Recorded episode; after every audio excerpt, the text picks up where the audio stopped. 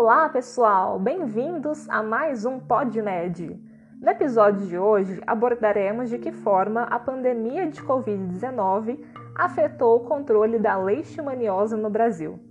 A pandemia de Covid-19 prejudicou as ações de busca ativa, a detecção precoce e o tratamento dos casos de leishmaniose.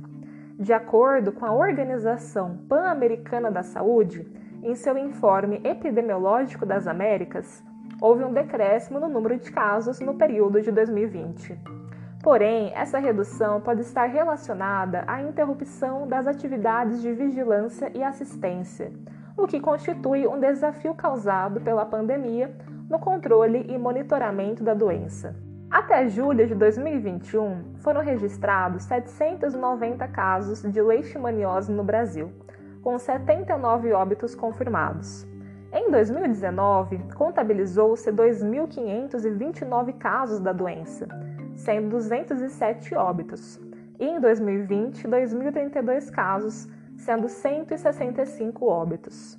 O que nos surpreende é que, apesar de o um número de internações por leishmaniose visceral ter apresentado um decréscimo de 32,87% em 2020, houve um aumento de 32,64% na taxa de mortalidade pela doença no mesmo ano.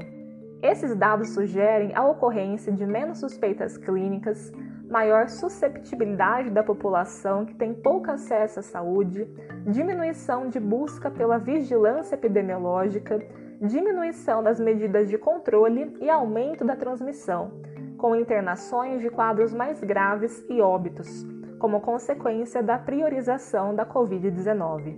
Danos são observados quando há uma interrupção nas fases estratégicas de controle das leishmanioses.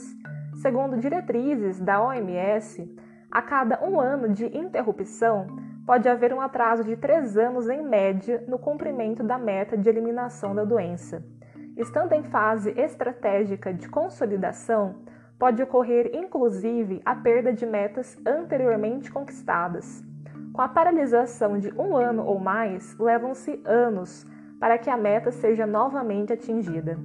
Desse modo, entre os desafios atuais, temos a necessidade de os países retomarem as ações e avançarem com o diagnóstico e o tratamento, além de identificarem estratégias para o acompanhamento e monitoramento dos casos Nesse sentido, o Ministério da Saúde irá distribuir mais de um milhão de coleiras impregnadas com inseticida deltametrina 4%, inicialmente para 16 estados com municípios prioritários, com a finalidade de controlar a disseminação de leishmaniose visceral.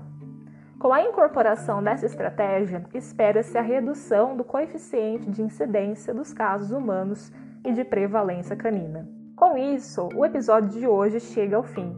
Meu nome é Vitória Geraldini, discente do quarto período do curso de Medicina da Unifal e representante do grupo 5 de Parasitologia.